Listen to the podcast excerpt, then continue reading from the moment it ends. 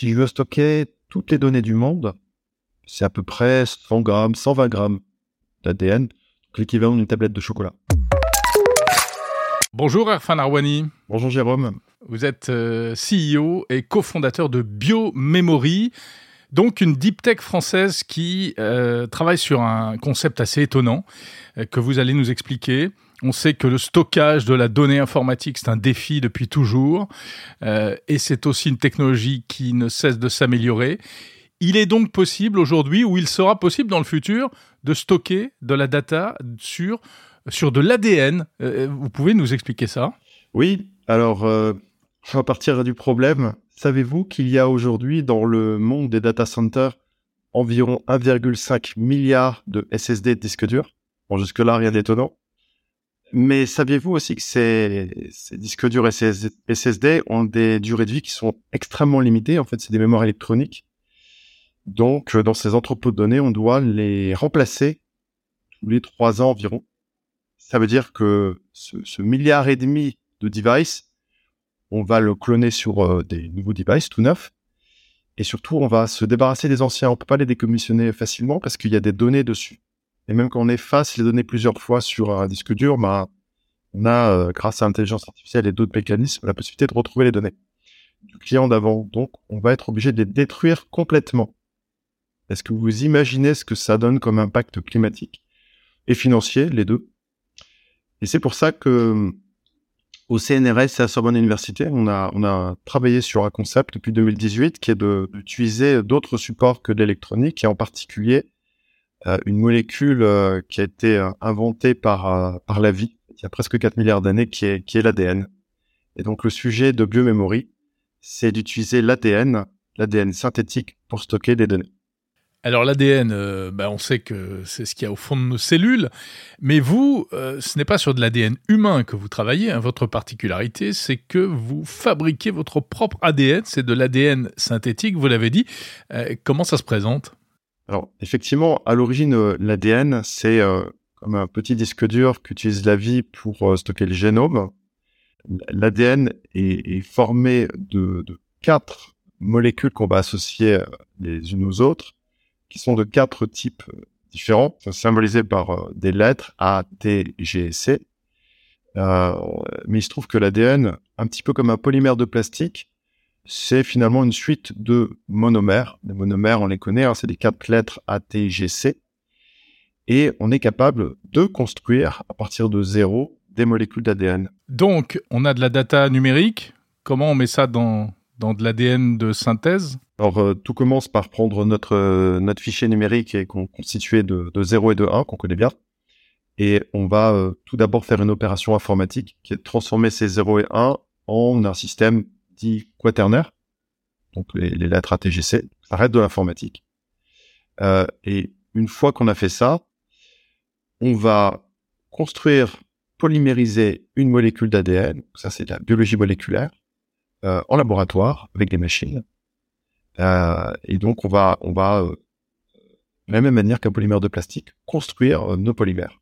Une fois qu'on a notre molécule d'ADN, et là j'entends bien qu'on se figure assez mal de ce que ça, ça peut être réellement visuellement. Oui, on a du mal à se le représenter. Oui, et je, je, comprends. Donc régulièrement, la question que je vous pose à, quand, je présente le sujet, c'est savez-vous à quoi ressemble l'ADN et, et, parfois, euh, dans l'assemblée, j'ai des personnes qui me disent, bah oui, j'ai déjà vu une précipitation d'ADN, c'est-à-dire de l'ADN dans de l'eau, en gros, et ça ressemble à quelque chose de, de visqueux, blanc visqueux.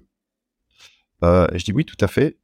Nous, en fait, l'ADN, on ne le stocke pas dans de l'eau, on le stocke euh, sans eau. Donc, on va faire une dessiccation, on retire l'eau.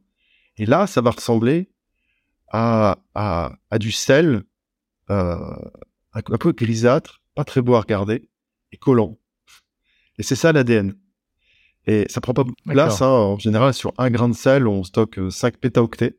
Donc c'est, on prend pas beaucoup de place. Et, et, et, et ouais, c'est l'équivalent de combien de disques durs, ça? 5 pétaoctets, euh, c'est l'équivalent de 5000 disques durs. Si je veux stocker toutes les données du monde, c'est à peu près 100 grammes, 120 grammes d'ADN, l'équivalent d'une tablette de chocolat. Si maintenant je voulais que ça soit pratique, que ça soit moins théorique, ce sera à peu près euh, une fourgonnette toutes les données du monde dans une fourgonnette. aujourd'hui, il n'y a aucun support de, de, stockage unitaire qui fait 5 pétas. Plus gros, c'est probablement la bande magnétique, et ça fait 18 Tera. La plus grosse bande magnétique, euh, qui prend une dizaine d'heures pour la lire, je pense, fait 18 Tera. Euh, et après, il y a des disques durs qui font 8 Tera. Ça change un peu tous les jours, mais je crois qu'on a 8 Tera actuellement euh, dans, certains data centers. Euh, et ce grain de sel, donc, bah, on va pas le laisser comme ça sur la table, on va le mettre dans quelque chose, on va faire ce qu'on appelle la préservation, on va le mettre dans un, dans un, dans une boîte. On utilise actuellement un support qui est un cylindre en, en métal. Alors un tout petit support, hein, vous l'avez là entre les doigts, de la taille d'un filtre de cigarette, on va dire. Et une fois qu'on a ça, bah, pour aller relire mon ADN, je vais, je vais ouvrir mon support. Certains soient à usage unique, d'autres pas. Euh, et je vais relire grâce à un séquenceur. Un séquenceur, c'est quoi? Okay. Une petite machine qu'on peut brancher sur l'ordinateur. Certains sont équipés directement à l'ordinateur, mais on peut le brancher. En gros, c'est pas plus grand qu'une clé USB. Grâce à mon séquenceur, je retiens ma, ma suite de lettres ATGC et je les reconvertir en binaire. Donc ça paraît des opérations compliquées, mais finalement, c'est très maîtrisé. Et ça se fait suffisamment vite pour pouvoir être utilisé dans un système informatique? Aujourd'hui, la lecture, oui. Et l'écriture, non. Et donc, c'est le défi, effectivement, que s'est lancé Biomemory. Il y a trois gros challenges. Le prix, c'est extrêmement cher pour le moment. On a des, des, des, des, hypothèses de travail, des technologies pour baisser le prix plusieurs, euh, d'un facteur de plusieurs milliards, euh, grâce à la biologie de synthèse. On va y revenir si, si vous le souhaitez. Euh, le deuxième, effectivement, c'est le débit. Et le troisième challenge, c'est l'intégration elle-même. C'est-à-dire avoir un produit qui est utilisable directement en entrepôt de données. C'est vraiment là-dessus qu'on se concentre. Fournir une machine qui est rackable en data center comme les autres machines et qui est pas différente visuellement et qui fonctionnera d'apparence en tout cas comme les autres. Sauf qu'à l'intérieur, il y aura un cœur d'ADN, ADN synthétique, sans être vivant, sans rien, c'est juste de l'ADN. Pas besoin de source d'énergie? Pour la polymérisation, si, mais c'est pas énorme. Ensuite, pour la préservation. Et pour le stockage? Zéro. Absolument zéro, c'est neutre. C'est-à-dire que je peux dimensionner la durée de vie de mon, de mon ADN à peu près comme je le veux. Là, dans la petite capsule, c'est 50 000 ans. Mais on peut dimensionner un million d'années si on veut. C'est-à-dire à, l'échelle de, l'humanité, on n'est plus obligé de faire ce qu'on fait actuellement en data center, c'est-à-dire remasteriser tous les trois ans mes supports.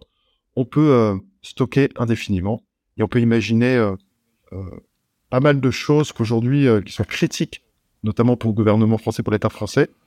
On parle des essais nucléaires qui ont eu lieu pas si longtemps que ça, mais qu'on, dont les données sont très importantes. On n'a pas envie de refaire les essais nucléaires, c'est terminé. Il faut absolument conserver ces données. Aujourd'hui, c'est sur des bandes qui sont euh, dupliquées plusieurs fois et remasterisées tous les trois ans. Ouais, tout, à chaque fois, il y a toute une stratégie de sauvegarde. On sait que même les réseaux sociaux, Facebook et autres, euh, stockent les données euh, sur des bandes aussi et sont donc oui. obligés. Euh, Tout à fait. On peut parler de l'exemple Google. Euh, Google, je crois que c'était en 2018. Pardonnez-moi si je me trompe sur la date, mais c'est vers 2018. 300 000 comptes ont Mhm. disparu suite à une, euh, une mauvaise manipulation en production. Ils sont allés chercher les comptes et les données des comptes euh, sur des bandes. Ça, c'est Google. Alors, cette technologie, elle, est- elle serait plutôt faite pour euh, ce qu'on appelle du backup, c'est-à-dire c'est de la sauvegarde de sauvegarde, c'est ça? Cette technologie est faite particulièrement aujourd'hui, en tout cas designée pour du stockage froid. Donc, dans le stockage froid, on a pas mal de choses, dont l'archivage. La définition qu'on a de l'archivage, c'est des données dont on ne sait pas à l'avance lesquelles on va avoir besoin et dont on va en moyenne relire 1% tous les trois ans. Donc oui, c'est très très adapté à la- à l'archivage Mhm. et euh, aux données froides, ce qui représente aujourd'hui dans, dans la majorité des data centers modernes euh, 80% des données. hein. C'est pas c'est pas une petite portion, c'est la majorité. Erfan Arwani, euh, c'est une technologie qui n'est pas très nouvelle en réalité. Ça fait pas mal d'années que des chercheurs travaillent là-dessus. Où est-ce qu'on en est? Euh, Comment est-ce que ça progresse? Qu'est-ce que vous apportez de, nouveau, euh, vous, chez Biomemory? Bon, effectivement, c'est pas très nouveau. Hein. C'est ça date de la fin des années 50 avec Richard Feynman, notamment un prix Nobel de physique américain. Première démonstration de l'utilisabilité de l'ADN pour stocker les données en 2012 avec Church, euh, un autre euh, chercheur américain. Euh, depuis euh, Microsoft mis avec euh, des démonstrations euh, multiples. Nous, qu'est-ce qu'on apporte de nouveau? On est la, seule société, d'ailleurs laboratoire à l'origine, à utiliser la biologie de synthèse pour y arriver. C'est-à-dire que jusqu'à présent, tout ce qui a été fait dans le domaine utilisait ce qu'on appelle la, chimie des phosphoramidites, euh, et plus généralement la chimie, donc la chimie organique, donc des solvants, donc des produits qui sont plutôt chers, plutôt difficiles à manipuler, dangereux, et qui ont un impact climatique qui est, euh, important. Alors pas quand on manipule de tout petit volume, euh, pour faire un peu de données, mais quand on en fait beaucoup pour un data center, bah, ça devient insurmontable. Et donc la biologie de synthèse, c'est faire fi, arrêter avec euh, la chimie organique et se dire qu'on va utiliser les mécanismes qui existent dans la vie, pas la vie elle-même, mais des mécanismes, s'en inspirer et les réutiliser à notre avantage pour faire quelque chose qui utilise moins d'énergie, euh, utilise moins de ressources et les coûte euh, finalement beaucoup moins cher à, à la sortie. Est-ce que c'est actuellement utilisé ou bien on parle encore au futur? C'est actuellement utilisé pour des, des, des concepts euh, qui relèvent plus de la preuve de concept. On, on est dans de, de, la maquette. Euh, oui, ça remplace pas les bandes dans les centres de stockage dont on parlait tout à l'heure. Non, euh, notre, notre premier client, c'est les archives nationales. On a, on, mm -hmm. on a stocké des, des, des, textes, des petits textes. C'était plus pour la, la, la démonstration, euh, le rôle social. Donc, on a stocké officiellement des textes aux archives nationales. On a deux groupes internationaux qui nous ont fait des commandes pour tester des choses chez eux. À quelle échéance est-ce que ça pourrait réellement euh, remplacer les disques durs dans les data centers? Notre objectif, c'est 2030. 2030. Donc, c'est pas demain, c'est dans 7 ans. Dans 2030, on pense être capable de livrer les, les premières machines intégrables en data center qui peuvent stocker des hexaoctets. Est-ce que ça, euh, ça règle également le problème de la, la consommation énergétique euh, due aux, aux, besoins en refroidissement? Est-ce que c'est un système qui a besoin d'être refroidi comme les, euh, comme les racks actuels? Et donc, on sait que c'est très consommateur d'énergie C'est une bonne question. Effectivement, euh, non. L'ADN n'a besoin d'aucune source d'énergie extérieure, ni pour réguler l'hygrométrie, ni la température, ni quoi que ce soit d'autre. Ce qui signifie que je peux mettre mon ADN où je veux sur Terre, euh, à moins 80 comme à plus 80, ça se conserve. Quand on connaît les chiffres de consommation énergétique, des data centers, ça, peut être intéressant de faire des efforts. Euh, les experts s'accordent à dire qu'en 2030, on sera à 13% des consommations d'énergie par les data centers dans les pays développés. C'est-à-dire que hmm. sur 100% d'énergie que je produis dans un pays, 13% vont au data center. C'est plutôt énorme et, et c'est intéressant de ouais. faire des efforts. Mais est-ce qu'avec ça, on va se passer complètement des disques durs? Alors, à court terme, non. C'est sûr que non. Je dirais même jusqu'à 2040, euh, ça me paraît assez euh, difficile d'imaginer qu'on va se séparer des, des, des mémoires rapides euh, au profit de mémoires sur ADN. Maintenant, on peut jamais prédire l'avenir. Euh, il y a beaucoup de choses qui se passent. Quand on a eu notre premier disque dur euh, dans les années 50, on s'est dit qu'est-ce que c'est que ce truc-là? C'est lent, c'est lourd, c'est cher. Les Ça faisait la taille d'un piano et ça Gros tenait. piano, ça ouais. plus gros qu'un piano et ça contenait moins de données qu'une toute petite clé USB. Ouais, ça contenait même pas 10 mégas, je crois 5 mégas à l'époque. Euh, pas grand chose. Euh, c'était un produit IBM. Enfin, c'était euh, difficile d'imaginer. Les premiers SSD euh, dans les années 80, euh, on se disait aussi c'est pas solide, ça tiendra jamais rien du tout. On peut pas, peut pas mettre ça en Hmm. sa technique. Voilà, des disques Euh, durs non mécaniques. hein, des- et puis, des, des mémoires flash. Voilà, donc il y a, y a, y a, y a, ces, ces- ces concepts-là, on ne sait pas vraiment dire à l'avance ce qui va se passer. Et en même temps, on voit bien que l'informatique se spécialise. Et donc, c'est effectivement, si je veux faire du jeu vidéo, euh, lire sur la laine, c'est un peu compliqué. Mais Hmm. maintenant, Il y aura un j'ai peu, pas besoin d'une un peu de lag. réponse euh, dans, la, dans la seconde, dans la milliseconde, plutôt dans la milliseconde. Ah, euh, Qu'est-ce qui m'empêche de faire du calcul euh, massivement parallélisé sur ADN et d'avoir la réponse dans une minute? Ah, ça devient cohérent. Pour l'intelligence artificielle, l'entraînement des Ouais, c'est euh, très le stockage des, big data, ça, ça a du sens? Je pense que ça a énormément de sens puisque euh, l'ADN, alors là je suis obligé de revenir vers la vie, euh, une, une cellule euh, type Escherichia coli, hein, les Escherichia coli de laboratoire, hein, sont des bactéries absolument maîtrisées depuis des dizaines d'années et qui ne sont pas du tout un problème, au contraire. Elles nous permettent de travailler dans Ah tous les ouais. laboratoires du monde, oui. Euh. Mais, mais qui donne des maladies euh, dans- pour l'être humain. certaines familles, en fait, il y a des familles de, de bactéries Escherichia coli qui donnent des maladies, d'autres qui sont des bactéries de laboratoire hein, qui servent à, faire des manipulations tous les jours. Les laboratoires, il y en a, des, millions dans le monde. Euh, on pourrait imaginer qu'elle puisse travailler pour nous, faire des calculs. Pourquoi? Parce qu'une bactérie, elle est capable de recevoir différents signaux. Ça peut être euh, des signaux lumineux, des signaux euh, de pH, de température, plein de choses différentes. Et elles utilisent comme support de stockage l'ADN. Donc on peut tout à fait imaginer fournir de l'ADN en entrée à, une cellule et qu'elle nous répondre. Euh, là, comme ça, euh, on se dit, bon, c'est pas grand-chose. Mais une piscine olympique de cellules représenterait largement plus que tous les supercalculateurs du monde réunis fois 1000. Et donc, on pourrait faire des calculs assez intéressants. Mais ça encore, c'est une vision plutôt 2040, 2000. Euh, voilà, on est, on est, on est loin. On est très loin. Mais hmm. c'est possible. Enfin, on n'est pas si loin que ça. 2040, c'est pas si loin non plus. Hein. Oui, 17 ans. À l'échelle de. Ouais, ouais, bien sûr. À l'échelle de l'industrie, c'est loin, mais à l'échelle de la recherche, c'est pas énorme. Mais effectivement, ça nous permettrait euh, éventuellement de nous passer des, des, calculs qu'on fait aujourd'hui avec euh, du GPU euh, plus spécialisé ou pas pour l'IA et, et, d'arriver à faire mieux pour quelque chose hmm. finalement qui consomme infiniment moins. Ouais.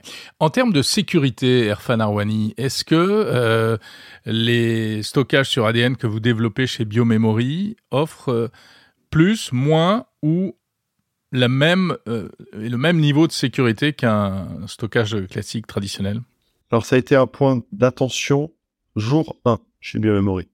On on s'est pas dit, euh, bon, on verra la sécurité après, on a commencé par la sécurité. Parce qu'on s'est dit que, euh, avec tout ce qui se passait dans le monde, c'était intéressant au moins de se poser la question. Et en se posant la question, hum. on s'est dit, bah, tiens, on, on, peut mettre des verrous de manière plutôt efficace euh, pour que l'ADN ne puisse pas s'exprimer. Donc classiquement, l'ADN s'exprime comment? Euh, On va avoir euh, d'abord une, traduction en, ARN, puis l'ARN va donner de la protéine. moi, je suis informaticien. Ne me demandez pas non plus d'aller vous expliquer comment fonctionne la biologie moléculaire, mais en gros, il y a ces deux étapes. et donc, ce qu'on a installé dans le code de biomemory, c'est des verrous qui permettent de faire le minimum d'ARN possible. Donc, on parle de promoteurs sigma euh, sur l'ADN. Donc, ils sont, ils sont étouffés. Et ensuite, si jamais il y avait un petit malin qui essayait quand même de faire de, de l'ARN, on y a placé euh, des codons stop. C'est des marqueurs euh, qui servent à dire non, non, tu t'arrêtes là, tu t'arrêtes de traduire. on a passé, on a placé partout de manière désynchronisée. Et on a éliminé les codons start. C'est à démarrer la, la, production de la, de la protéine en fait, même si il y avait des, des, des biohackers euh, avec euh, des volontés euh, plutôt négatives de faire du, mal à l'humanité ou autre, euh, bah, ils pourraient rien faire de notre ADN. Ils seraient obligés de tout, de repartir de zéro finalement, de, de, pas utiliser biomemory, d'utiliser autre chose. Euh... C'est-à-dire qu'ils ne pourraient pas lire les données qui sont encryptées dans vos grains de sel, c'est ça que vous voulez dire? La donnée, parfaitement. Ça ne sert qu'à être lu, en fait. Euh, mais il pourrait pas euh, mettre ça dans une machine Écrire. Et, et, dire, ah. bah, en modifiant euh, l'une ou l'autre base, je vais obtenir une toxine. Ça ne peut pas fonctionner. C'est, designé pour que ça ne puisse pas euh, donner la moindre protéine, donc la moindre toxine ou, un virus. Ça ne fonctionne pas comme dans le monde de l'informatique. Il suffit de, de, de, de, de réglages très précis pour que les enzymes de la vie ne puissent pas intervenir ça ressemble à quoi une machine qui permet d'écrire sur un grain de sel? Aujourd'hui, ça ressemble à une suite de robots sur 150 mètres carrés. Ah oui, quand même. Oui, mais on fait pas que de la biologie chez nous, on fait aussi du hardware. Donc on crée euh, des, circuits, on utilise de la microfluidique. Je vais pas rentrer plus dans les détails, mais euh, on utilise des circuits de microfluidique. En gros, euh, c'est des petits canaux qui transportent des fluides avec avec les morceaux d'ADN dedans qu'on va assembler. Et, et donc, euh, on est en train de réduire ces 150 mètres carrés à l'équivalent de 4 rues. C'est un data center, donc les, boîtes à pizza, les fameuses boîtes à pizza, comme si on les 4. Impressionnant. Ça ressemble à ça. Et on appelle ça chez nous euh, une imprimante ADN, effectivement. C'est le petit doux nom qu'on donne. Et ce qu'on met dedans pour faire, euh, pour faire les molécules ADN, on appelle ça l'encre ADN. Merci beaucoup, Erfan Arwani, CEO et cofondateur de Biomemory.